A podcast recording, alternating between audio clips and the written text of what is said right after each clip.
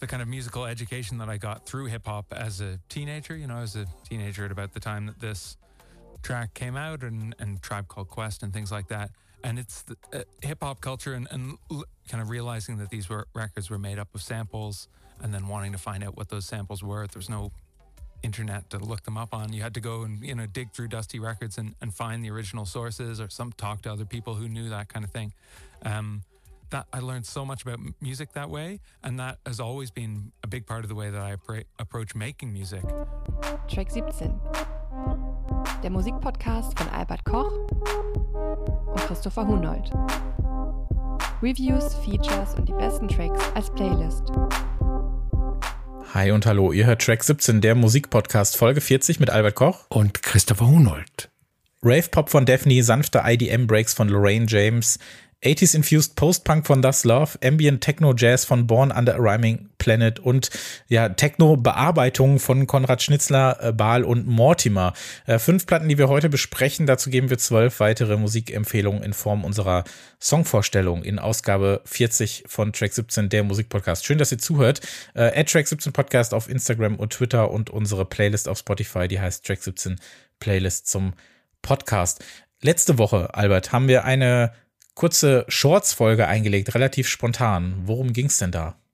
Da ging es um die brandneuen Pitchfork-Listen zu den 5 Millionen besten Songs der 90er und 2 Millionen besten Alben der 90er.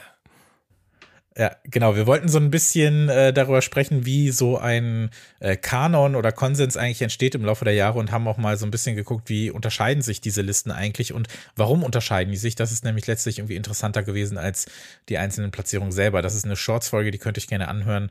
Äh, die erschien letzte Woche und vor zwei Wochen habe ich mit äh, Christopher Cornels ein Feature anlässlich eines äh, Guardian-Artikels aufgenommen. Der war so ein bisschen Aufhänger dafür, weil es ging da nochmal um dieses Thema ab 30 keine neue Musik etc. etc. Da hat sich so ein äh, Typ beschwert, warum das so ist. Wir wollten aber so ein bisschen wissen, warum reden wir immer darüber? Was sind so die Unterschiede in den 30ern von damals und heute? Und wie wird uns Content oder Musik eigentlich angeliefert? Und was heißt Beschäftigung mit Musik heutzutage eigentlich. Das war so ein bisschen eine äh, Metafolge in Anführungszeichen als Ergänzung zu dem Feature, was wir gemacht haben, Albert letztes Jahr, Feature Nummer 14, in der wir so ein bisschen über die äh, Gründe gesprochen haben und da unsere Meinung zu kundtun wollten. Wir fragen ja sonst immer uns oder ich dich, äh, was wir so zuletzt gehört haben. Äh, ich glaube, wir wissen beide, dass wir beide das gleiche gehört haben. Äh, vielleicht nicht dieselbe Platte, aber den gleichen Herrn aus nicht so schönem Anlass, denn Pharaoh Sanders ist gestorben. Das ist richtig, ja. Und ich habe ähm, in den letzten Tagen sehr, sehr viel Musik von ihm gehört, eben aus diesem Grund. Und äh, zu allerletzt das hervorragend gute Live-Album Live in Paris 1975, das äh, vor zwei Jahren zum ersten Mal veröffentlicht worden ist. Ähm, ja, Ende September ist er mit 81 Jahren gestorben und äh, Track 17 HörerInnen müssten ihn eigentlich kennen, wenn sie jede Folge äh, hör, gehört haben und auswendig kennen. Ähm, durch das 2021 veröffentlichte Album Promises, das er mit Floating Points und dem London Symphony Orchestra gemacht hat. Das haben wir im, im Podcast besprochen. Und ähm, Pharaoh Sanders war deshalb so wichtig, weil er ein Vertreter der ersten Generation von Free Jazz Musikern war. Er hat in den 60ern mit ähm, John Coltrane gespielt, nach dem Tod von Coltrane mit seiner Frau Alice Coltrane. Und natürlich hat er sehr, sehr viel Soloalben gemacht, auf denen er dann Ende der 60er den Free Jazz in Richtung Spiritual Jazz, Ethno Jazz entwickelt hat. Und ähm, ich, ja, ich muss sagen, die Platten aus der Zeit von 1966 bis 1973 gehören für mich mit zum Besten, was der Jazz überhaupt zu bieten hat. Ja, für mich ist das ja jemand, das habe ich glaube ich im letzten Jahr dann auch erwähnt, äh, jemand, mit dem ich mich noch nicht allzu ähm, groß und weit beschäftigt habe, außerhalb äh, dann ja auch der, der Floating Points Geschichte, ähm, hat mich da aber dann auch von dir ein bisschen inspirieren lassen und jetzt auch den, dem Anlass entsprechend äh, mich dann auch so ein bisschen reingehört und du sagtest 66 bis 73, da bin ich ja noch gut äh, drin gelandet, denn ich habe auch gedacht, ich habe Bock auf eine Live-Platte auf jeden mhm. Fall und habe mir dann Live at the East äh, vorgenommen und habe das so ein bisschen nach dem Cover entschieden. Ich weiß nicht, ob du es vor Augen hast oder siehst oder so, da steht er nämlich mit seinem Saxophon und äh, schaut äh, ja äh, direkten Blickes äh, in sein Publikum und das hat mir irgendwie so gut gefallen, dass ich da reinhören äh, wollte. Und äh, da gibt's dann auch äh, den Track Memories of J.W. Coltrane und auch so ein so zwölf äh, Minuten, zwölf Minuten äh, Ding. Und das, das hat mir echt sehr, sehr gut gefallen. Und ich befürchte, dass ich da äh, ja dranbleiben muss. Äh, Floating Points hat ja selbst dann auch was dazu geschrieben. Darüber habe ich es dann auch tatsächlich erfahren und äh, gab dann ja auch äh, einige äh, Nachrufe an der Stelle.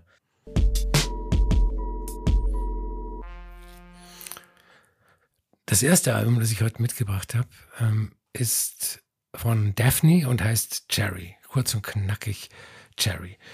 Ähm, Wer es nicht weiß, aber das, unsere HörerInnen wissen das, äh, Daphne ist das äh, hausigere Projekt von Dan Snaith, der ja den Indie-Kids besser mit seinem Hauptprojekt Caribou bekannt ist. Ähm, Dan Snaith hat ähnlich wie der mit ihm befreundete Fortet, der auch öfters hier genannt wird, Anfang der 2000er Jahre mit einer Art von Folktronica angefangen, zunächst unter dem Namen Manitoba, ab 2006 dann als Caribou. Und äh, musikalisch hat sich die Musik von Caribou aber auch immer weiter in Richtung Elektronik verschoben. Ähm, aber bevor ich über das neue Daphne-Album rede, muss ich ein ähm, musikhörerisches Paradoxon ansprechen, das bei Track 17 immer mal wieder zur Sprache kommt. Und zwar das Phänomen, dass wir einerseits von KünstlerInnen immer wieder überrascht werden wollen, positiv, wenn es geht, und ähm, dass wir eigentlich auch eine Entwicklung von Album zu Album einfordern, aber diese Entwicklung muss in unserem Sinne sein, sonst sind wir auch nicht zufrieden, das, sonst meckern wir auch rum. Ich sage das, weil ähm, diese Meckerei auf hohem Niveau stellenweise für mich auf, auf das dritte äh, Daphne-Album zutrifft. Ähm, und er macht ja seit 2011, glaube ich, Musik als Daphne und wurde bekannt durch Edits von Afro-Funk und, und Soul-Tracks mit, mit teilweise zerhackten Vocal-Samples. Das war so sein Markenzeichen. Und was auch ein Markenzeichen war, war die in Anführungszeichen unsaubere Produktion, die ja tiefe Underground House Musik unterscheidet von der gelackten House Musik, die im P1 in München gespielt wird. Und jetzt sind wir schon mittendrin in, in Cherry wenn man nochmal die beiden ersten Tracks vom Debütalbum Gia Long von ähm, 2012 und von Cherry vergleichen will. Yes, I Know war damals der Eröffnungstrack. Da dauert es erstmal eine halbe Minute, bis sich die verschiedenen Beats organisiert haben. Dann schiebt sich ein äh, Acid-Gequietsche rein. Dann kommt äh, das unvermeidliche Vocal Sample, das Track ist so gut. Das ist der Wahnsinn. Also, und auch als, als, als Eröffnungstrack eines Albums. Also, das, das ist unglaublich. Äh, das Vocal Sample, das dann äh, penetrant äh, geloopt wird und der Track klingt wieder komplett anders. Ähm, der Opening Track von Jerry heißt Arrow und ähm, man hört ähm, ein Sample mit weiblichen Gesang und ein Beat, der sich äh, nicht großartig verändert über die Spielzeit. Und was eben besonders auffällig ist, nicht nur bei diesem Track, sondern bei allen Tracks auf dem Album, ist eine wahnsinnig cleane Produktion. Ich weiß nicht, ob das am, an, an der Vorabmusik gelegen hat. Das äh, Ausgefranste von den früheren Daphne-Tracks, diese, diese Brüche, die, die fehlen mir ein bisschen. Ähm, aber nicht, dass ich falsch verstanden werde. Ich, ich finde das Album immer noch sehr gut. Es ist ein sehr gutes Hausalbum. Ähm, ich sehe auch die Entwicklung, die äh, Daphne wahrscheinlich damit erreichen will. Die seine Tugenden zu erhalten, die ja auch alle noch irgendwie da sind, aber äh, die ja alle in so mehr geordnetere Bahnen zu lenken versucht. Ähm, aber das, was Daphne Musik für mich so magisch gemacht hat, also vor allem die, die, die frühen Edits und, und ähm, das Debütalbum, das waren eben die Unsauberkeiten, die, die Brüche, die unerwartete Richtungen, die manche Tracks dann gesteuert sind. Äh, für die Playlist habe ich den Track Mania ausgesucht und jetzt bin ich sehr gespannt, was du als Daphne-Experte zu dem Album sagst. Ja, weil er ja auch sagte ja damals schon vor zehn Jahren, als es dann äh, losging mit, äh, mit Daphne, dass er diese cluborientierten Tracks oder diese Edits, dass das so Schnellschüsse seien. Ne? Er hat doch, glaube ich, sogar bei Yes I Know gesagt, das hat fünf Minuten gedauert. Ist ja auch immer viel, ne, Koketterie und alles. Äh, auch ein Zombie hat ja mal gesagt, so ja, wenn er morgens aufsteht, macht er direkt erstmal fünf Tracks und das ist besser als alles, was du in deinem Leben schaffen würdest, etc. pp. Das ist jetzt nichts, was Daphne behauptet, aber ich finde es interessant, den Vergleich zu äh, Caribou zu ziehen, weil ich mich ja auch dann immer frage, okay, wenn verschiedene MusikerInnen sich jetzt mit verschiedenen Namen ähm, Richtung äh, Publikum oder ans Publikum wenden, dann frage ich mich natürlich schon, okay, also woher kommt dieser Name, wofür steht der, beziehungsweise wofür steht die Musik, die dann kommt. Ich kann das zwar immer noch äh, differenzieren, finde aber schon, dass dieser Unterschied zwischen Caribou und Daphne, der war schon mal viel größer. Also mhm. als mhm. äh, Caribou sein 2010er Album, was ja glaube ich auch seine größte Platte äh, gewesen ist, Swim war das glaube ich, ne? Mit, ja. mit Sun und all dem ganzen äh, Tülüt.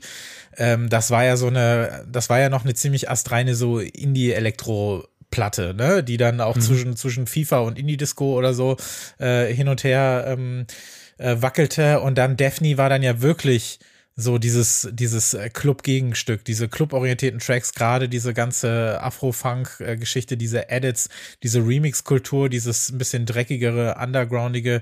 Und das ging, hat sich alles so ein bisschen angenähert, würde ich fast sagen. Also das 2017er Daphne-Album haben wir, das war eine der ersten Platten, die wir, glaube ich, damals im Podcast besprochen haben. Weil wir hatten erst, glaube ich, sogar diese, äh, diese Mix-Version und dann kam ja ein paar Monate später das Album nochmal so raus. Mhm. Ähm, und auch das letzte Caribou-Album, ich glaube im letzten Jahr dann, äh, im letzten oder im vorletzten Jahr besprochen. Und da haben wir es vielleicht auch schon mal davon gehabt, dass es schon, dass so eine gewisse Annäherung da ist, ne? Und dass man es vielleicht in Teilen sogar äh, verwechseln könnte. Er hat natürlich immer noch ähm, so ein bisschen diese ja, also bei Caribou war es ja auch so eine, so mit Funk aufgeladene Samplehouse-Platte in Teilen zumindest. Und auf Cherry, finde ich so, wird dann so dieser, dieser entflohene Soul, wenn man das so möchte, der wird durch so schroffe, beatlose Synths sägen, aber und auf der anderen Seite durch so straighten, sanft, wo man ein Haus aufgefangen. Also man mhm. merkt schon, dass es immer noch eher so die, die Dancefloor-Platte ist. Das klingt alles wesentlich trockener, vielleicht auch als damals. Teilweise sehr toolig auf eine Art. Das steht ihm auch ganz gut.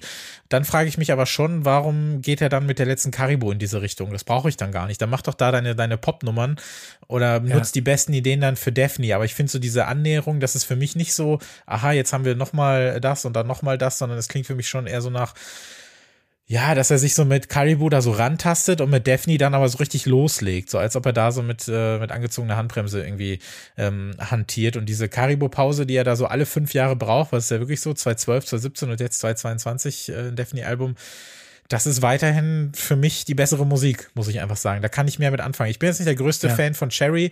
Es gibt aber jetzt, wo ich es noch mal ein paar Mal am Stück durchgehört habe, bin ich das schon, äh, bin ich das schon wieder ein bisschen positiver äh, gestimmt. Es gibt so so Moody Man-eske, so so funky, sehr bassige, so Piano-House-Momente fast schon da, die ich ganz cool fand, auch mit dieser äh, tiefer gelegten Stimme. Es gibt so Beats, die so ein bisschen an Lone erinnern, also es ist teilweise auch sehr farbenfroh. Ich weiß nicht, ob du die Videos auch in Teilen gesehen hast, die ja keine richtigen Videos sind, wo du dann ja in äh, Detailaufnahme irgendwelche Insekten irgendwie begutachten darfst oder irgendwie auf einer Achterbahn mitfährst oder so. Das ist ja schon alles sehr, äh, sehr auf, auf äh, Farbe getrimmt, auf ja. eine Art. Und wenn, also ich ganz immer wieder sagen in solchen Fällen, wenn man keinen Vergleich hätte, wenn das das Debütalbum eines 21-jährigen Kids aus äh, South London wäre, dann wären wir hin und weg, glaube ich. Wird es vielleicht sogar mal so ein Crossover geben, dass er so eine so, so wie das nächste Mon Kimby-Album oder dieses alte Outcast-Album, mhm. dass er so ein Album mit beiden macht oder so. Oder ähm, vielleicht wäre auch für Leute, die sich so ein bisschen auskennen, aber ihn nicht mehr so richtig verfolgen, äh, wenn man so ein Quiz interessant, dass man so Tracks vorspielt und sagt, so ja, was davon und ist Caribou, ja. ja. Und genau. äh, was ist Daphne oder so, so ein, so, so ein Quiz. Vielleicht müssen wir das machen, wenn wir unseren YouTube-Kanal starten. Dann machen wir das einfach mal. Aber ja, es gibt trotzdem Sounds, die ich da schon, schon echt mag. Also auch so dieses French-hausige, swingige, was da so ein bisschen dabei ist diese blubbernden Acid-Bässe, da ist schon noch was drin, was mir gefällt, aber ich behaupte trotzdem, dass das nichts ist, was irgendwie für mich bleiben wird. Da bin ich dann bei der Gialong-Platte, so heißt ja auch das Label, auf dem er das dann jetzt veröffentlicht, ist dann schon echt mehr meins. Also Yes, I Know habe ich hier auf, als Zwölfer stehen und das lege ich wirklich immer noch gerne auf.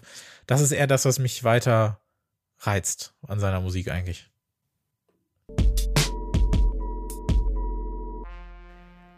Track 17 Playlist zum Podcast. Ich hatte es vorhin einmal schon kurz erwähnt. Auf Spotify, das ist unsere Playlist, auf der ihr alle Folgen und auch alle Songs äh, findet, über die wir sprechen. Denn, wie schon äh, gesagt, auch in jeder anderen Folge natürlich, äh, haben wir fünf Musikempfehlungen oder beziehungsweise äh, Platten, die wir ein bisschen ausführlicher besprechen, so wie die Daphne gerade.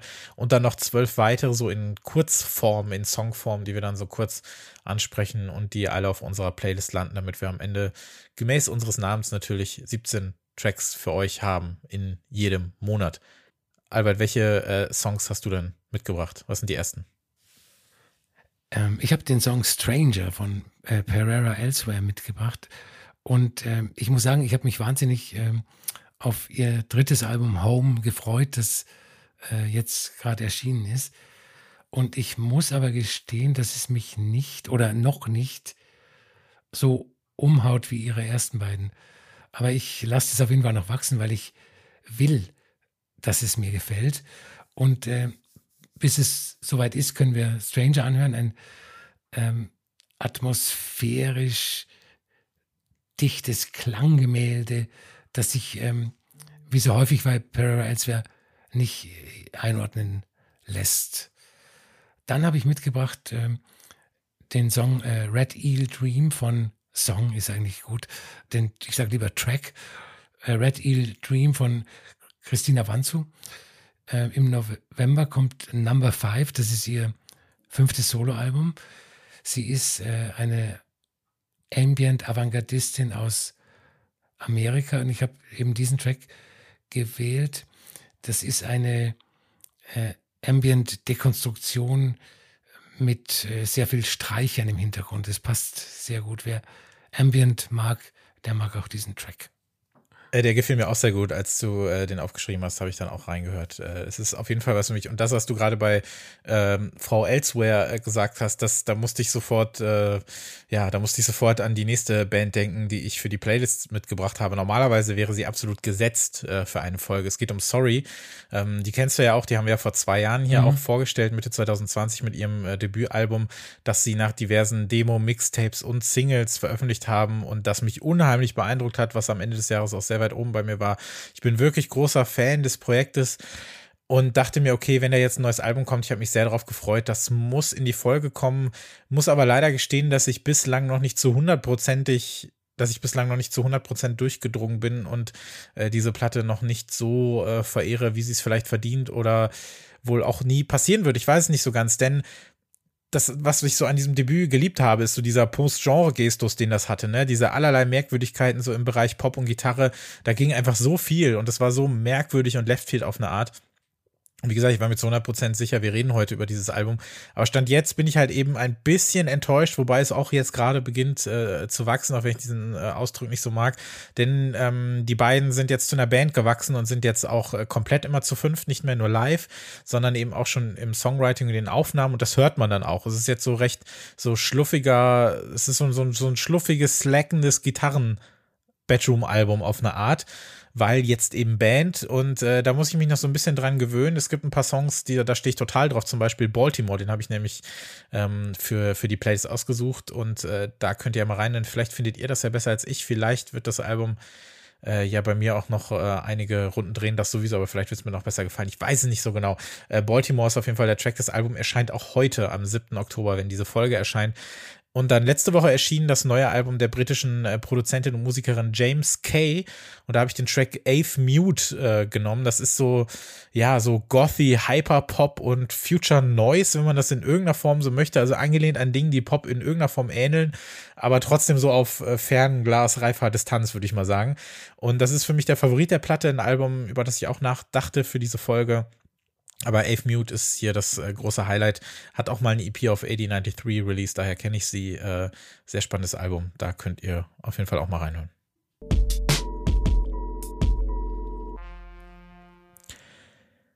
Lorraine James, Building Something Beautiful for Me, erschienen auf Phantom Limp und zwar auch heute am 7. Oktober. Es ist das bereits zweite Album von Lorraine James, über das wir in diesem Jahr sprechen. Das erste, das ist, weiß nicht, so knapp ein halbes Jahr her, das war ihr fantastisches, wirklich fantastisches Whatever the Weather Projekt, ähm, auf dem sie mit ja zittrigen, vokallosen IDM und Breakbeat-Tracks so Temperaturen so ein bisschen soundtechnisch äh, neu besetzen wollte. Jeder Track benannt nach einer Temperatur. Ein Experiment, das vollends aufging, finde ich. Ich glaube, du ja auch. Ähm, wird das auf jeden Fall auch ein Album sein, was dann am Ende des Jahres noch das ein oder andere Mal auf äh, Listen zu finden sein wird, die ich oh, schreiben ja. muss. Also es ist wirklich toll. Und was mich wirklich, wirklich sehr gefreut hat, ist, dass äh, dieses zweite Album von Lorraine James in diesem Jahr, was wirklich eine komplett andere Nummer ist, äh, nicht minder großartig ist. Ähm, die britische Produzentin, ich habe es äh, damals schon gesagt, aber vielleicht nochmal kurz zur Einordnung, die veröffentlichte, ähm, wir erwähnten das auch damals, bislang vornehmlich auf dem von uns doch sehr geschätzten britischen ähm, Bass-Label Hyperdub. Musik zwischen Grime, Bass, Techno und so noisy, experimental IDM-Pop so ein bisschen. Mindestens interessant, nicht wirklich immer überragend, muss ich gestehen. Also ihre Hyperdub-Sachen finde ich, finde ich mehr in der Theorie toll und das wirklich großartig ist eher so danach passiert, aber da ist halt so viel Potenzial irgendwie drin, dass ich auf jeden Fall dranbleiben musste. Und das zweite Album aus diesem Jahr, über das wir jetzt sprechen, was dann wieder unter ihrem äh, bürgerlichen Namen Lorraine James erscheint. Das ist eine Hommage, eine Art Remix, eine Huldigung vor dem Komponisten Julius Eastman und als ich diese Folge vorbereitet habe, wir werden, glaube ich, bei der fünften Platte äh, werden wir so eine kleine Klammer äh, irgendwie äh, aufmachen und wieder Ganz genau, schließen, genau, ja, ja. Ähm, wenn wir dann ähm, über das äh, letzte heutige äh, Album sprechen, was äh, ja mit Konrad Schnitzler zu tun hat. So viel kann ich ja schon mal sagen, denn wir können über dieses Album hier von ähm, Lorraine James nicht sprechen, ohne über Julius Eastman zu sprechen, den ich vorher ehrlich gesagt nicht kannte. Ich weiß nicht, wie es dir geht. Ähm, ich hatte von dem Mann noch nichts gehört vorher. Hast, hattest du schon mal was von ihm gehört? Ich habe den, ähm, ich glaube, letztes Jahr kennengelernt, in Anführungszeichen, weil ähm, in den letzten Jahren sind sehr viel seiner, seiner Sachen wiederveröffentlicht worden. Und mich hat ein Album, weil ich das Cover so schön fand, hat mich ähm, angelacht und ich habe es auf äh, Spotify gehört und habe mir dann das Album gekauft. Mhm. Und äh, die Geschichte ist ja sehr interessant, aber ich, ich will nicht äh, vorweggreifen. Ja, nee, alles gut, aber darüber äh, müssen wir jetzt einmal kurz reden, weil wir müssen diesen Mann einmal vorstellen. Man wird ihm jetzt wahrscheinlich auch durch diese paar Minuten nicht äh, ganz gerecht, aber alles, was du noch an weiteren Infos hast, äh, hau dann gerne dazu. Eastman, ein schwarzer Komponist, geboren 1940, die meiste Zeit verbrachte er und arbeitete er in New York. Ähm, gilt so als experimenteller Vertreter der minimalen Klassik, komponierte dort zahlreiche Stücke, und ähm, wuchs dann in mehreren Szenen mit und auf und spielte dann auch unter anderem mit äh, Meredith Monk, mit John Cage, aber auch mit Arthur Russell. Und das sind ja alles Namen, die äh, uns was sagen und die wir auch in Teilen ja auch sehr mögen. Gerade Arthur Russell würde ich mal behaupten, was, was ja. bei uns, was uns betrifft. Seine Stücke glichen dann teilweise auch schon so eine Art von Performance-Kunst. Der eckte auch an, wollte das auch, vermutete auch in Teilen so eine, so eine Scheinheiligkeit in dieser alternativen Musikszene. Ähm, Sexualität und Identität, ein wichtiges Thema für ihn als, als äh, schwuler schwarzer Mann, suchte er eben dann auch nach Bestätigung in der Szene, die ihm oft verwehrt blieb. Ähm, auch als er ein äh, Stück von von äh, John Cage, in dessen Beisein performte, bei dem sich dann äh, zwei Männer entkleideten. Dann verkrachte man sich. Äh, John Cage hat das alles nicht sehr gut aufgenommen. Ähm, später rauschte Eastman dann in die Drogen, in den Alkohol ab und äh, dann in die Mittellosigkeit. Also sein, sein Schicksal ist ein wahnsinnig tragisches. Er verliert seine Arbeit in einem Konservatorium, muss sich von all seinen Dingen trennen, von seinen Instrumenten auch vor allem und ihm bleibt absolut nichts, bis er und das ist jetzt auch schon 32 Jahre her, 1990 mit gerade mal 49 Jahren obdachlos, mittellos und vereinsamt äh, ja auf der Straße beziehungsweise einem Krankenhaus verstirbt. Und du hast es schon angedeutet, in den letzten Jahren wird er so ein bisschen wiederentdeckt. Also ähm, mhm. es gab auch so ein paar äh, Compilations, zum Beispiel von einer Dame, Mary Jane Leach, die hat äh, sechs Jahre ihres Lebens irgendwie verbracht, um äh, Musik von ihm aufzutreiben, was in der Tat sehr, sehr, sehr, sehr schwer ist. Also die Musik von Eastman überdauert eigentlich nur durch zweite Hand, also nur durch andere, die seine Musik performen. Aber von ihm selbst ist sehr wenig übrig geblieben und auch ganz viel ist äh, mit der Zeit einfach komplett verloren gegangen, weil sich niemand so richtig dafür interessiert hat, aber wie gesagt, in den letzten Jahren hat sich das so ein bisschen geändert. Allein in diesem Jahr sind, gab es auch Aufführungen in München unter anderem. Und aber auch gerade viele queere und schwarze KünstlerInnen wie eben Lorraine James befeuern so seine, seine Relevanz, sein Nachlass so ein bisschen. Das Label äh, Phantom Limp hat äh, äh, James angeschrieben und gefragt, möchtest du nicht was zu seiner Musik, mit seiner Musik machen und ein Album rausbringen?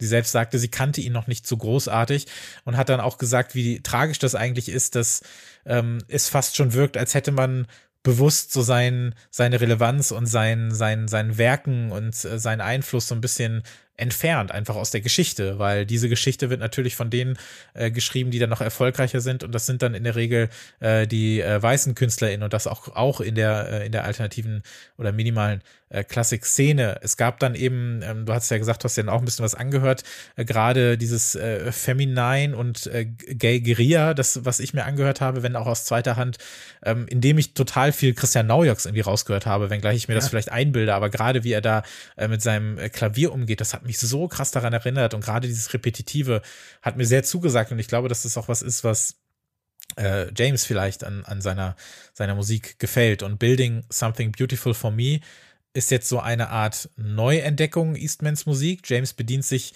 ja seiner Musik, die sie dann bekommen hat, über tatsächlich so ein riesengroßes ZIP-File, was ihr dann zugeschickt wurde von dem Label, äh, bedient sich der Musik und baut darum sehr zerbrechliche pluckernde, mit eben Klassik, IDM, Ambient und so Minimalmusik versehene Songs, die sowas ungeheuer Erhabenes ausstrahlen auf eine Art. Also sie übersetzt so seine, seine Wut, Trauer, seinen Nachdruck, seine Verzweiflung, seinen Ärger, aber auch so ein bisschen die Hoffnung auf so eine unheimlich, ja, spektakuläre Weise. Spektakulär aber wieder in Anführungszeichen, weil wir haben es so oft gesagt, Kontext ist King. Ich kann diese Musik nicht einfach nur so hören, sondern ich denke dann sein Schicksal mit, ich denke dann diesen Auftrag dieser Platte mit und ich denke dann auch so ein bisschen die letzten Jahre mit, die ihn dann wieder so ein bisschen ähm, ja ins, ins äh, Rampenlicht holen und ich tauche da in so eine Welt ab, die mir bislang äh, verborgen geblieben ist und sie äh, nutzt dann auch die Originaltitel seiner Stücke in Klammern, die sind dann eben äh, hinter ihren Tracktiteln, damit man sich so ein bisschen äh, so fußnotengleich sich an seine Sachen heranwagen kann. Ich bin total begeistert davon und einfach dankbar ähm, für diese Geschichtsstunde auf eine Art, weil das sehr viel Spaß gemacht hat, sich da mit zu beschäftigen. Spaß vielleicht manchmal auch in Anführungszeichen. Ich habe dir vorhin noch einen Artikel geschickt, den es im Guardian gab, der so ein bisschen über sein Schicksal erzählt, dass es auch Freunde mhm. gab, äh, bei denen er dann noch aufkreuzte ein Jahr bevor er gestorben ist und hatte da schon keine Wohnung mehr, setzt sich da aber ans Klavier, singt und spielt und es ist einfach nur schön und man stellt irgendwie fest, ähm, ja, irgendwie seine Geschichte ist entweder weg oder liegt nur auf irgendeinem Dachboden und muss einfach nur irgendwie wieder entdeckt werden. Das, äh, ja, fand ich sehr, äh, sehr bemerkenswert. Ich fand es irgendwie ähm, sehr schön, als ich ähm, Infos über das Lauren James Album gelesen habe und dann eben entdeckt habe, dass das eine Hommage an Julius Eastman ist, weil ich in letzter Zeit oft an ihn denke. Klingt jetzt blöd, mhm. aber ich habe Oft, außerdem liegt das eine Album äh, ähm, auf meinem zweiten Plattenspieler und ich sehe das Cover immer. Und es hat mich einerseits überrascht, äh, warum eine Hommage an, an Julius Eastman, andererseits auch nicht, eben weil halt er gerade voll im Wiederentdeckungsmodus ist und ähm, dass er zu Lebzeiten keine Anerkennung bekommen hat. Und ich glaube, das geht über Spekulationen hinaus.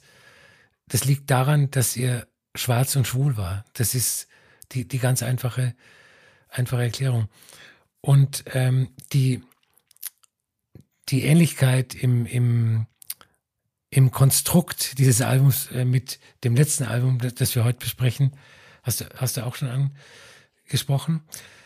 Ähm, ja, sie baut aus Samples und eigenen Sachen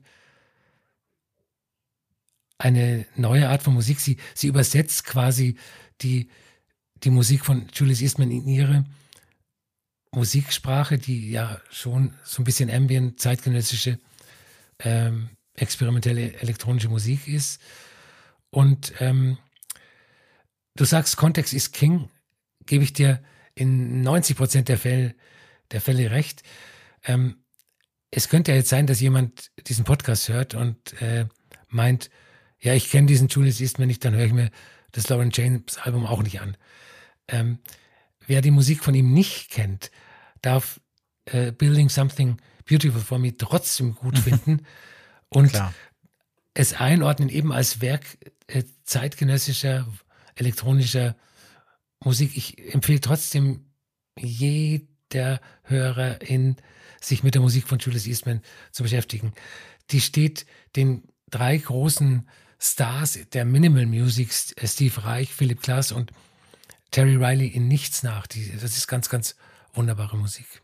Ähm, auch zu diesem Thema des äh, Wiederentdeckens oder des äh, Zeigens, Aufzeigens, des aus dem Archiv holen, das ist halt so eine positive ja, so ein positiver Nebeneffekt ist schon fast äh, zu, zu gering, äh, schätze ich gesagt. Ähm, der, der heutigen Zeit, auch was dieses ganze Wiederveröffentlichen äh, angeht, aber auch die, die Zeit, in der wir leben, in der wir uns dann auch nicht nur mit dem beschäftigen, was wir eben damals schon kannten, sondern auch mit dem, was damals keiner so richtig hat kennen wollen.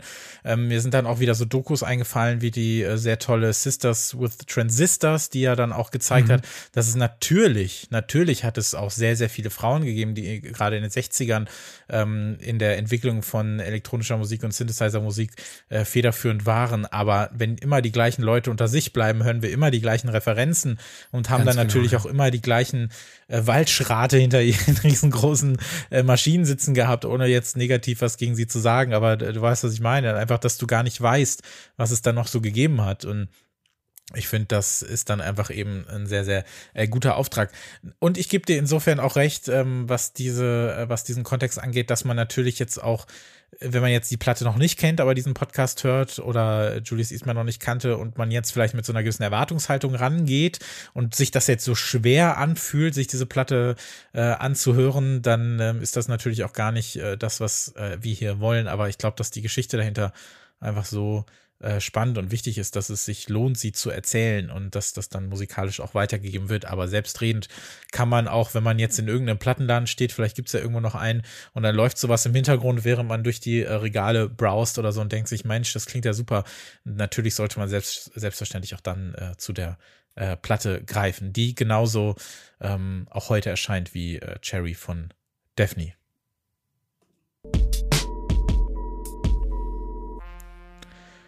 Was ganz anderes kommt jetzt auf jeden Fall, würde ich mal behaupten. Und zwar ist mir aufgefallen, und ich, ich glaube, das stimmt so, das ist die aller, allererste Platte überhaupt, die wir von dem Label Capture Tracks hier besprechen, was mich total wundert, weil ich genau weiß, dass wir vor zehn Jahren schon oft über dieses Label gesprochen haben. Und ähm, ich gerne Sachen davon besprochen habe, du auch, und es auf jeden Fall viele MusikerInnen gibt, die auf diesen Labels veröffentlichen, die wir sehr schätzen. Aber irgendwie ist es noch nicht dazu gekommen, dass wir über eine Capture Checks Platte gesprochen haben. Es sei denn, du kannst mich sofort ähm, der Lüge bezichtigen. Ich glaube, in äh, Podcast Nummer 23 haben. Nee, nur ein Witz. So. Äh, ja, kann, äh, also ich glaube tatsächlich, dass es bislang noch nicht dazu kommt, ist aber schön, äh, dass es jetzt passiert. Können wir vielleicht gleich noch mal kurz ähm, drüber sprechen, was das Label für uns bedeutet.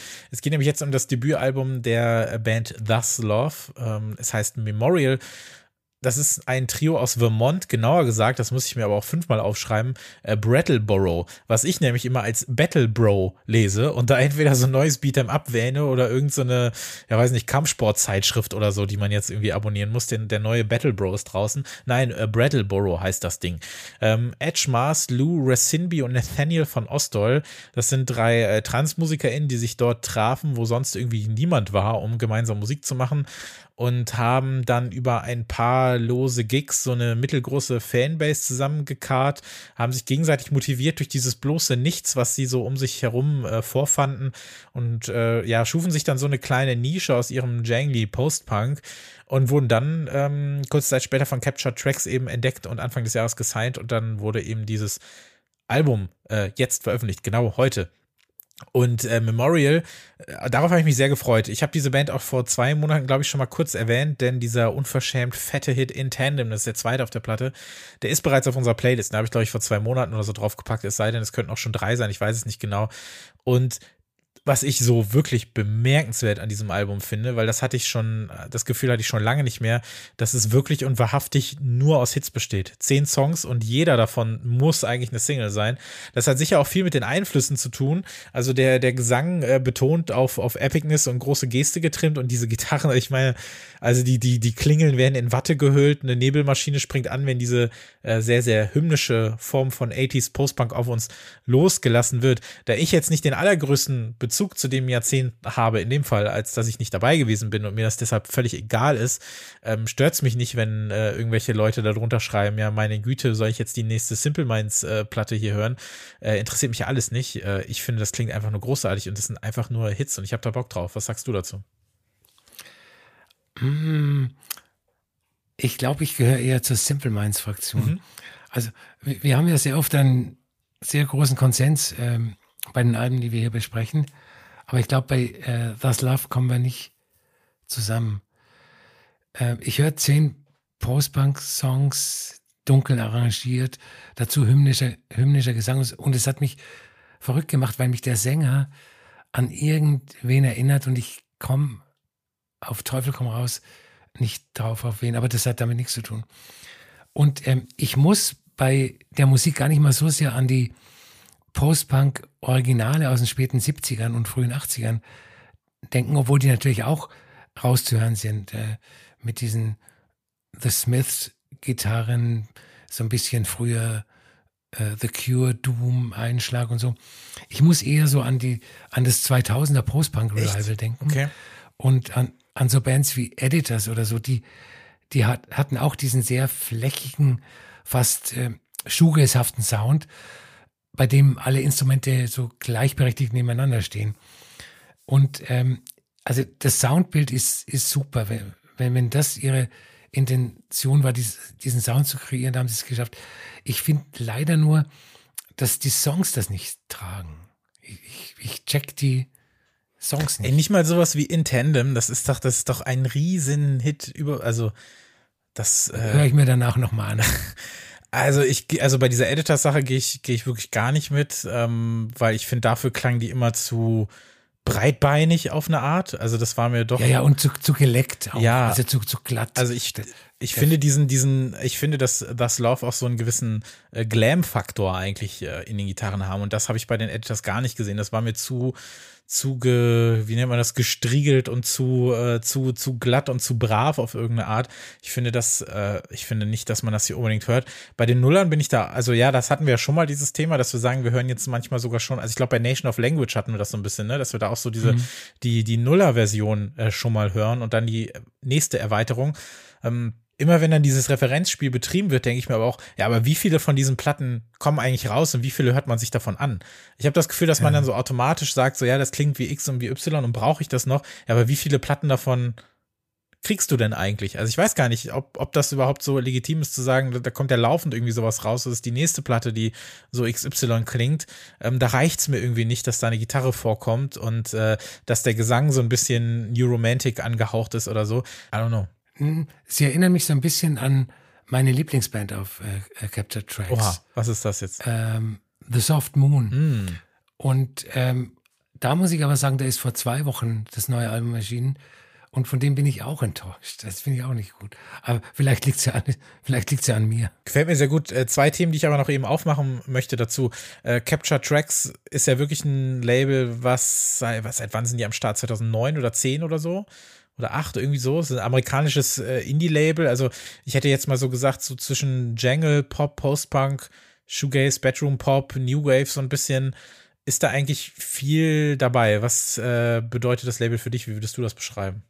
Also ich hatte Anfang der Ende der, der Neuner, äh, der, ich hatte Ende der Nuller, Anfang der Zehner Jahre so eine Cap, ja, leichte Captured Tracks Phase, wo ich mir sehr viel äh, Platten gekauft habe von Capture Tracks. Eben ähm, The Soft Moon zum Beispiel oder, oder uh, Wild Nothing, Beach Fossils. Mhm. Und das war irgendwie damals so ein, nicht der Sound der Zeit, sondern ein Sound der Zeit. Ja, so ein ganz besonderer, der ich, also den ich auch wirklich sehr geschätzt habe, weil da dann so viel, also dass ich mir gedacht habe, wenn ich dann sowas höre, dann gehe ich auf jeden Fall dahin. Das brauche ich dann. Äh, das brauche ich dann, ja. äh, äh, da kriegst äh, genau das, das Wild Nothing, gerade so die erste Platte, die ersten Singles, Veronica Falls, die kurze Zeit, äh, die sie da waren, natürlich total. Mhm. Ähm, dann aber auch sowas wie, äh, wie äh, Beach Fossils, äh, Soft Moon hast du erwähnt. Dann äh, Minx war ich auch großer Fan von. Also das, das erste Minx-Album fand ich sensationell, das zweite dann schon nicht mehr. Und das war alles so die Zeit. Und ich habe mich immer rangesetzt und irgendwie so eine Playlist gemacht aus dieser goldenen äh, Zeit von Capture Tracks, so zwischen 2009 und 2013, 14 oder so, wenn man so möchte. Da ist jede Menge rausgekommen, auch ähm, äh, Craft Spells, eine tolle Band und das 2011 veröffentlichte Album der Band Blaus, die es auch schon längst nicht mehr gibt. Äh, groß, ah, ja. großartig. Ähm, Thieves Like Us, ich erinnere mich noch, weil es eine der ersten Platten war, die ich auch bei MME damals besprochen habe, ähm, hatten auch eine sehr, sehr gute Phase zwischendurch, sage ich mal. Und ich glaube, die größte Band, die daraus so entstanden ist, ist, glaube ich, Dive, die ja jetzt vor kurzem auch äh, Zehnjähriges feierten, was ihr Debüt angeht. Das kam ja dann nochmal raus. Ich glaube, das könnte somit die äh, größte äh, Platte oder Band sein, äh, die es da gab. Ähm, ja, also jede Menge äh, hat es da gegeben oder gibt es auch immer noch. Also wie gesagt, die sind ja immer noch am Start. Wobei ich glaube, Mac DeMarco ist, glaube ich, für viele so, äh, so der ja, größte. Stimmt, der war auch auf äh, Capture Tracks, ja. Track 17 Playlist zum Podcast, der zweite Teil. Wir haben wieder ein paar Songs für unsere Playlist mitgebracht. Was gibt's bei dir als nächstes? Ich will nicht vorgreifen, aber äh, doch schon irgendwie. Im November kommt das neue, super fantastische Album von Carla Del Forno. Das heißt Come Around. Und ähm, den Titeltrack gibt es jetzt schon zu hören als Vorabsingle. Und äh, der führt mit seiner sehr starken 60s-Anmutung ein bisschen auf die falsche Fährte, aber ähm, nur ein bisschen. Also das Album klingt nicht so wie dieser eine Track, aber irgendwie schon. Äh, es soll noch mysteriös bleiben. Ich habe es noch nicht gehört, aber ich habe richtig Bock drauf. Das, äh, da kannst du dich drauf freuen, sage ich dir. Ähm, dann habe ich einen Track von Gold Panda, der heißt The Corner. Ähm, ich finde ja, dass äh, Gold Panda immer so ein bisschen links liegen gelassen wird, wenn es um die Großen der elektronischen Musik geht. Und zu Unrecht, finde ich. Und ähm, der Track äh, kommt, stammt, der Track stammt aus einem neuen Album, das im November erscheint und auf das freue ich mich auch schon. Bei mir gibt es was von einer neuen äh, 12-Inch-EP, die jetzt vor kurzem veröffentlicht wurde, ähm, von Avalon Emerson und Anunaku. Sie nennen sich gemeinsam einfach A plus A. Und diese EP erschien auf AD93, damit es hier nochmal erwähnt ist, so wie ähm, die beiden auch zuvor schon dort äh, EPs veröffentlicht haben. Das sind vier Tracks, sehr schöne, im besten Sinne fette, quote-unquote, House-Songs. Ich habe mich für den, äh, für den Closer, äh, Right at the End, entschieden. Eine sehr interessante Platte, ähm, eine schöne Zwölfer. Da gibt's gerade nicht so viel, was mich so richtig begeistert, deswegen bin ich immer froh, wenn eine Zwölfer äh, ums Eck äh, ge gespult kommt, äh, mit der ich eine Menge anfangen kann und die definitiv von A plus A. Und dann ja, ähnlich wie Sorry ist äh, Crack Cloud eine der neueren äh, Gitarrenbands, die man gehört haben sollte, finde ich. Das letzte Album ähm, habe ich 2020 auch hier im Podcast vorgestellt und dazu reichte es mit der neuen Platte Tough Baby leider nicht ganz. Aber, aber, aber Please Yourself, den Track, den ich jetzt hier am Start habe, der hat diesen unglaublich crazy theatralischen Post-Punk-Pomp wieder am Start, den dieses äh, kanadische KünstlerInnen-Kollektiv halt einfach sehr, sehr gut beherrscht. Das ist eine unheimlich äh, ver, ver, verknudelte, verknadelte, äh, merkwürdige Platte und äh, Please Yourself ist wirklich ein, ein, ein Monster, was auf eine Bühne gehört und das musste hier definitiv noch mit auf die Playlist.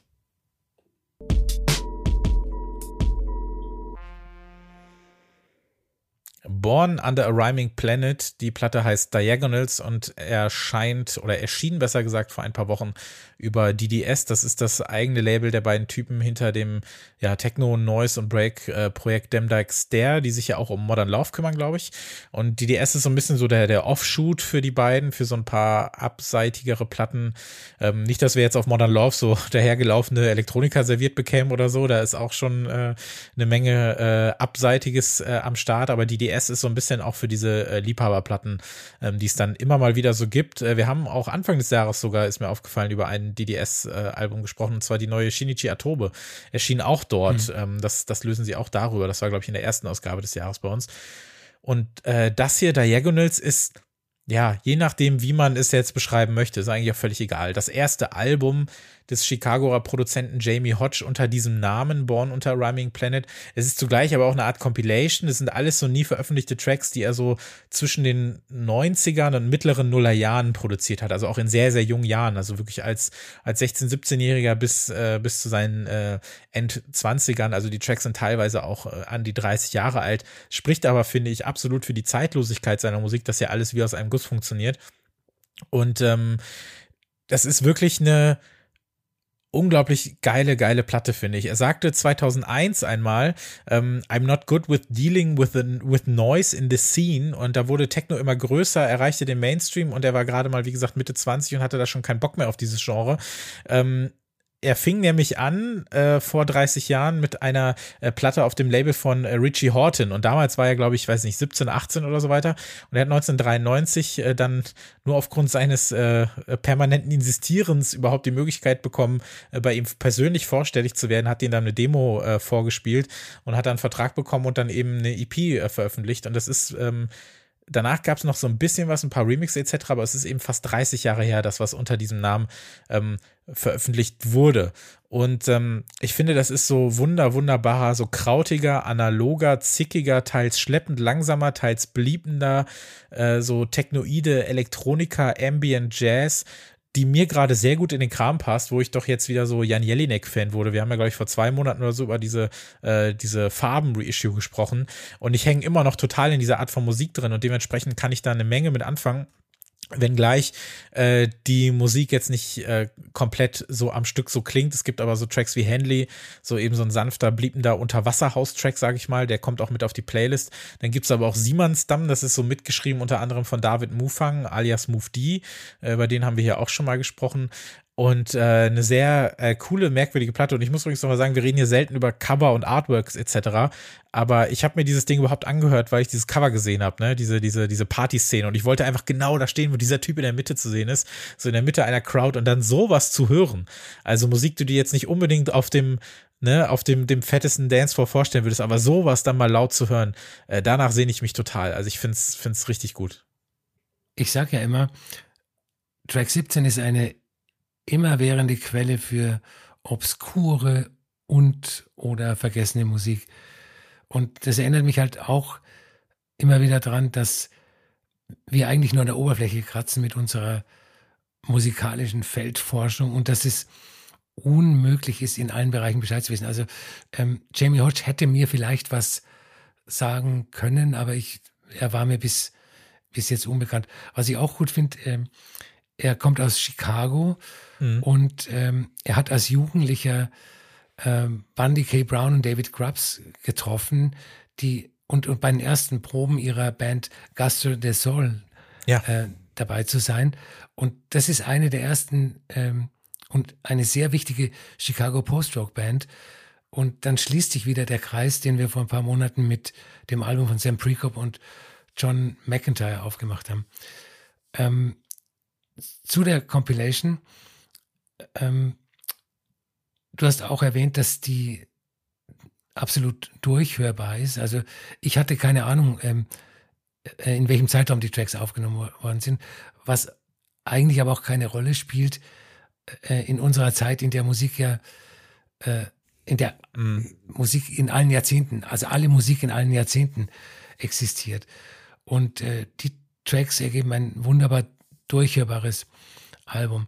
Man hört ein, also schon Einflüsse aus der elektronischen Musik der mittleren 90er Jahre, so ein bisschen Minimal Techno, äh, Dub Techno, manches ist so ein bisschen glitchy, aber er macht da eine ganz, ganz eigene Musik daraus, die irgendwie zwischen allen Stühlen sitzt. Die, die Musik ist einerseits abstrakt, auf, auf der anderen Seite äh, strahlt sie aber auch eine heimelige Wärme aus, die wir jetzt in dieser Jahreszeit gut brauchen können.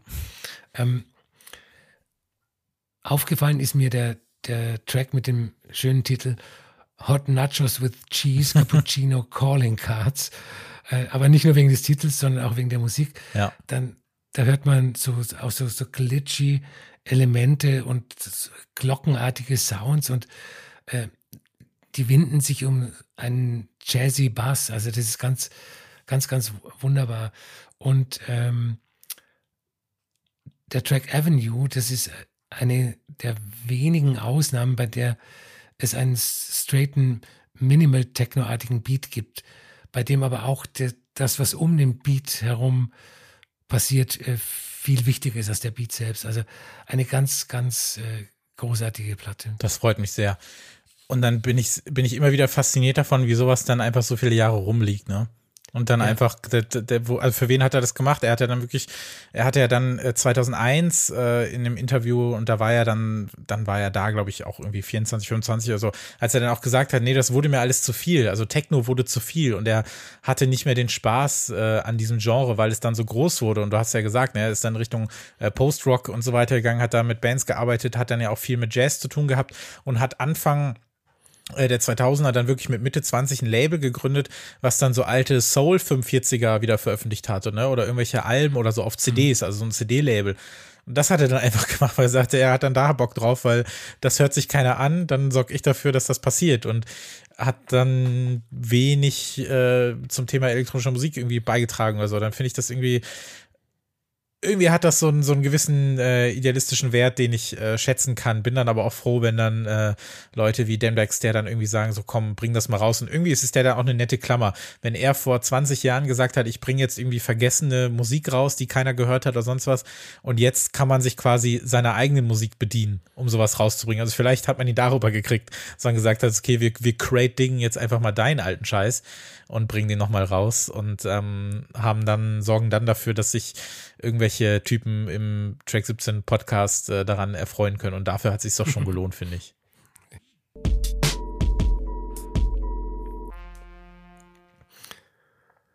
Konrad Schnitzler und Baal und Mortimer. Ähm, Konrad Schnitzler war eine sehr wichtige Figur der Avantgarde der elektronischen Musik in den 70ern, also der sogenannten Berliner Schule. Er war kurz Mitglied einer ganz frühen Besetzung von Tangerine Dream, hat danach mit äh, Hans-Joachim Rodelius und Dieter Möbius die Band Kluster gegründet.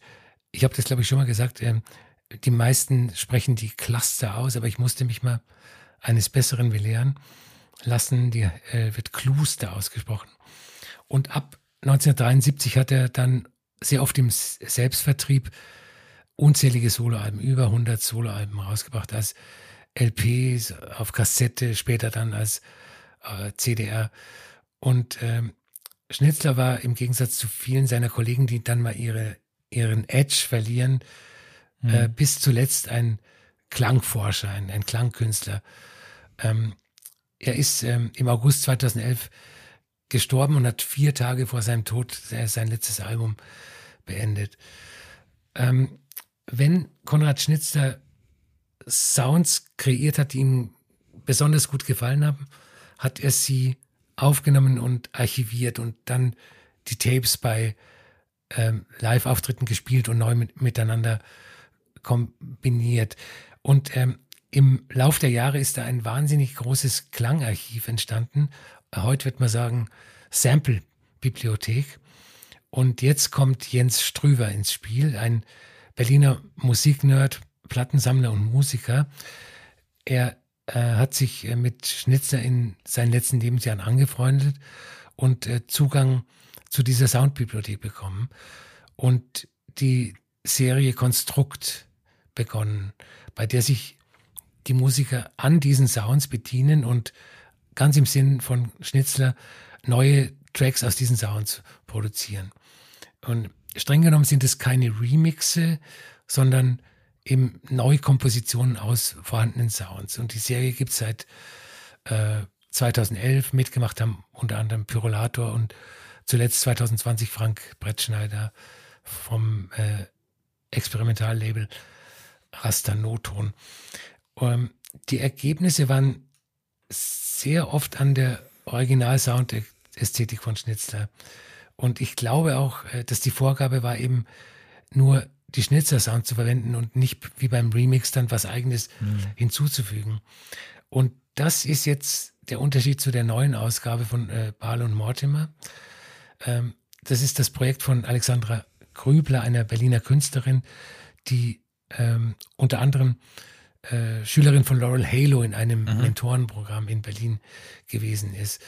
Und sie hat für ihre Ausgabe von Konstrukt einen anderen Ansatz gewählt. Sie sagt, sie hat das Material nicht ausschließlich aus sich selbst umgearbeitet, sondern Melodien und Harmonien isoliert und die dann als Ausgangspunkt für ihre Neukomposition benutzt. Man merkt das gleich im ersten Track, der heißt Mohn, weil da menschliche Stimmen zu hören sind, die es bei Schnitzer nicht gegeben hat. Ähm, wie gesagt, die, die anderen Alben aus der Serie hätten auch Konrad Schnitzler Alben sein können, das von Barlow Mortimer eben nicht. Da hängt vielleicht der Geist von Schnitzler über den Tracks und nickt ganz wohlwollend, aber es sind wirklich Neukompositionen, die die Musik in eine komplett andere Richtung stoßen. Die äh, acht Tracks sind es, die sind in der Grundstimmung eher dunkel, lassen sich ungern kategorisieren und haben schon gar keine Anknüpfungspunkte mit äh, House oder, oder Techno. Es ist zeitgenössische Avantgarde mit Spuren von Ambient und in der Gesamtheit ein, ein sehr, sehr faszinierendes Album. Äh, für die Playlist habe ich den Track Fall ausgesucht mit äh, dreimal F, dreimal A, äh, nee, mit zweimal F, zweimal A, zweimal L. Das ist so eine Art Neoklassikstück mit einer etwas sakralen Anmutung. Also Pfiff A A L L heißt der Song eigentlich genau. dann natürlich wenn man, wenn man das richtig aussprechen würde. Äh, ich habe mir so einen so ein Gig mal angeguckt, weil Bale Mortimer hat mir irgendwie nicht so richtig was gesagt, aber habe mich dann äh, irritiert gefragt, warum das eigentlich so ist, weil mir das total gut gefallen hat. Also ich mochte diesen, diesen Haunted Elektro-Kammer-Pop, sag ich mal, von, äh, von der Alexandra Grübler eigentlich echt ganz gerne. Ähm, und habe äh, auf jeden Fall Lust, mir das auf mal, äh, mir das auch mal äh, live anzugucken. Wir haben ja schon äh, so ein bisschen das angedeutet, dass es da ja ähm, ein bisschen Kontakte zu diesem äh, Lorraine James Projekt gibt, wenngleich sich mhm. das natürlich im Detail alles äh, doch ziemlich unterscheidet. Aber trotzdem finde ich es interessant, dass wir jetzt innerhalb von einer Ausgabe zwei Platten haben, die mit dem Vermächtnis spielen eines äh, Musikers ja, ja. in dem Fall. Und ich frage mich dann auch immer, wenn sowas dann natürlich auch nach dem, nach dem Tode passiert, wer entscheidet das, dass das geht? Also weißt du, was ich meine? Also irgendwie, das ist ja, ist ja alles zum guten Zweck. Aber trotzdem ist die Frage interessant, was passiert dann nach dem Tod mit der Kunst, die diese Menschen erschaffen haben? Weil es mhm. liegt ja nicht mehr in deren Händen. Also äh, Herr Schnitzler kann ja jetzt wenig zu erzählen. Ähm, aber so wie du das ja auch beschrieben hast, ist das ja in seinem Sinne, ne? dass er ja dann quasi so diese genau, Sample-Bibliothek ja. aufgebaut hat, oder? Ja, er hat ja auch die, zumindest die erste aus, also er hat dieses Konstrukt, ob äh, er hat dieses Konstrukt Projekt äh, abgesegnet und hat auch die erste Ausgabe noch erlebt. Mhm. Die ist noch zu seinen Lebzeiten entstanden. Also er fand es äh, offenbar gut. Ich habe ich hab jetzt nur die gehört, muss ich sagen. Das hat mir aber gut gefallen, gerade weil ich aber auch finde, dass dieser ganze Einfluss von äh, Baal und Mortimer mir doch äh, extrem gut gefällt. Und das, finde ich, zeigt sich gerade in dem Track äh, Blue Lotus, heißt der, glaube ich. Das ist mein äh, persönlicher äh, Favorit. Also ich finde, ähm, fand auch die Geschichte ganz nett, die sie erzählt hat, also dass sie so 2007, 2008 im Salon des Amateurs in Düsseldorf äh, zum ersten Mal mit der Musik äh, von Schnitzler in Berührung kam und seitdem dann immer irgendwie Fan gewesen ist, weil sich so ein bisschen dieses äh, krautige, experimentelle dann auch irgendwann in ihrer Musik äh, wiederfinden musste.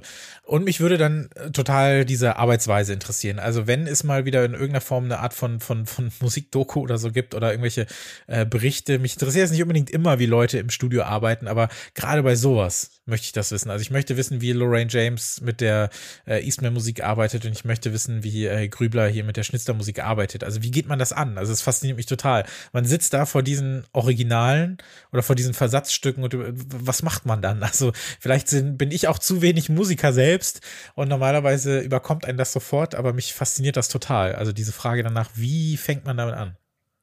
Ich stelle mir das auch schwierig vor. Du hast dann irgendwie ein Zimmer voll mit Kassetten oder Bändern und dann, dann musst du dir auch erstmal anhören.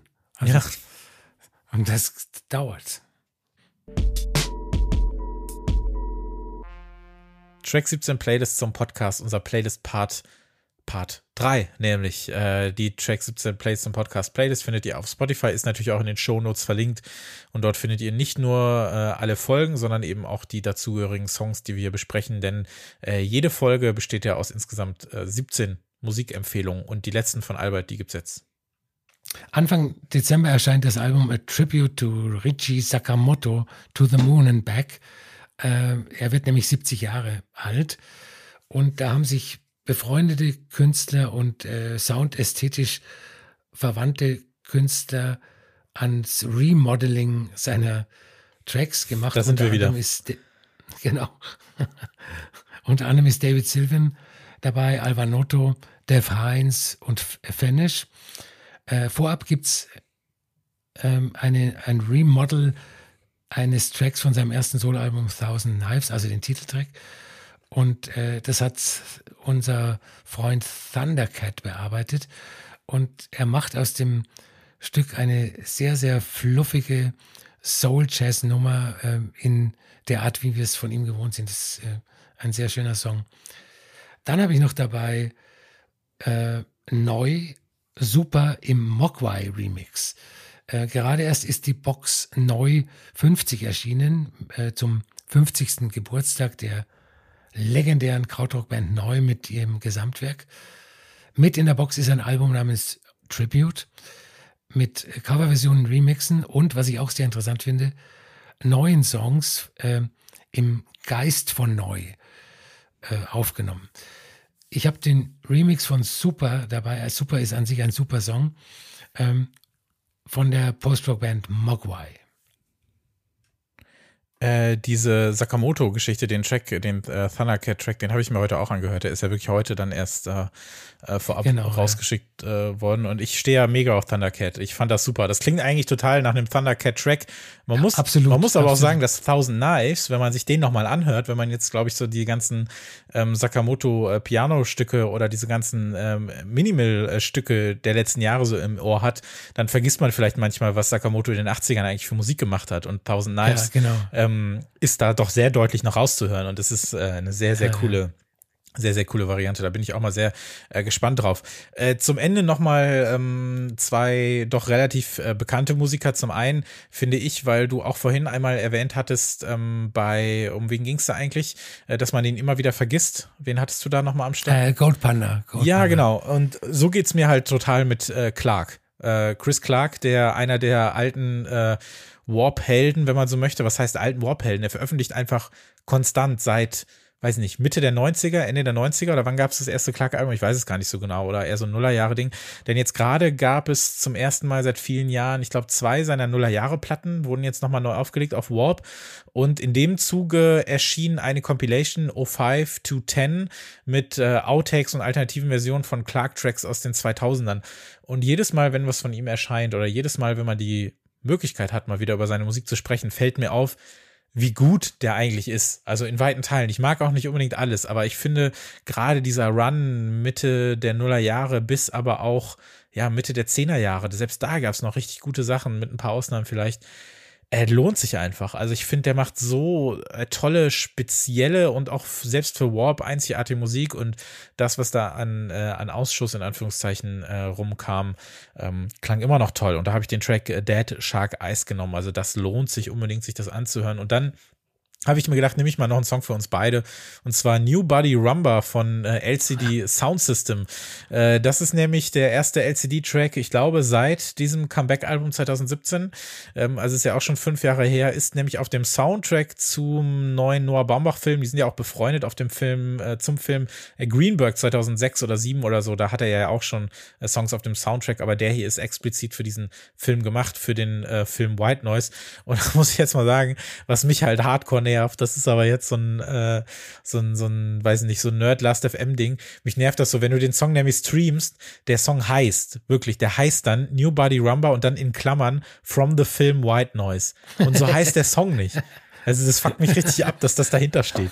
In dem Titel. Und wenn ich den jetzt natürlich höre darüber und dann erscheint er bei Last.fm natürlich als New Body Rumba from the Film White Noise. Was ist denn das für ein Scheiß? Erklär mir das. Was soll das? äh, ich, I feel you, kann ich sagen. Äh, äh, was ich auch ein bisschen, also was mich ein bisschen abschreckt, äh, ist das Cover. Echt? Das finde ich super. James Murphy trägt die Maske eines, eines befreundeten Typen. Das ist, man muss das sich ansehen, es irritiert mich. Aber ich muss sagen, wir, wir hatten ja über LCD Sound System mhm. im DFA Special gesprochen. Unbedingt anhören. Ähm, es gibt bessere Alben von LCD Sound System und es gibt schlechtere Alben von LCD Sound System. Aber LCD Sound System haben mich nie enttäuscht. Der Track ist jetzt nicht der komplette Wahnsinn nee. und man muss nicht die äh, Geschichte der populären Musik umschreiben, aber das ist ein typischer funky, punky LCD Sound System Track mit der wunderbaren Stimme von James Murphy. Ja, das muss auch nach 20 Jahren wird das auch nicht mehr passieren und selbst damals ähm, hat er auch andere äh, Pläne gehabt mit dem Projekt. Also es ist schon okay so. Ähm, wenn da jetzt noch mal ein Album bei rumkommt, äh, äh, nähme ich es äh, gerne auf jeden Fall. Ist so ein typischer sieben ja. Minuten von LC Sound System, kann man machen. Aber bitte Leute, nennt das doch an. Das ist wirklich, also das kann, kann nicht sein, dass das jetzt äh, der Titel ist. Egal, wir wollen uns nicht aufregen, wir wollen uns eigentlich freuen über neue LCD-Musik und wir freuen uns auf das nächste Feature. Denn in zwei Wochen, das können wir ja schon mal ankündigen und ich glaube, das haben wir auch in unserem kleinen Geburtstags-Shorts-Ding angekündigt. Wir haben mal wieder so eine Art äh, 16er-Turnier, das haben wir im vergangenen Jahr gemacht mit der Class of 2005. Ähm, ja, Indie-Musik, wo wir dann mit äh, 16 Alben in Turnierform das Beste ausgespielt haben und so ein bisschen über das Genre gesprochen haben. Äh, was wird denn das Thema des nächsten Features? Das Thema des nächsten Features wird der ähm, 10er Jahre RB. Also, oder wie noch genannt das Future RB. Ähm, ich, ich nenne mal als Hausnummer äh, James Blake und Kelela als äh, Vertreter in dieser Musikrichtung. Ja, zum Beispiel. Das ist eine, eine sehr, sehr große Bandbreite und ich finde, es ist ein sehr, sehr interessantes Jahrzehnt für das Genre gewesen, denn wir können gleichzeitig zurückschauen, was ist aus den 90ern übrig geblieben.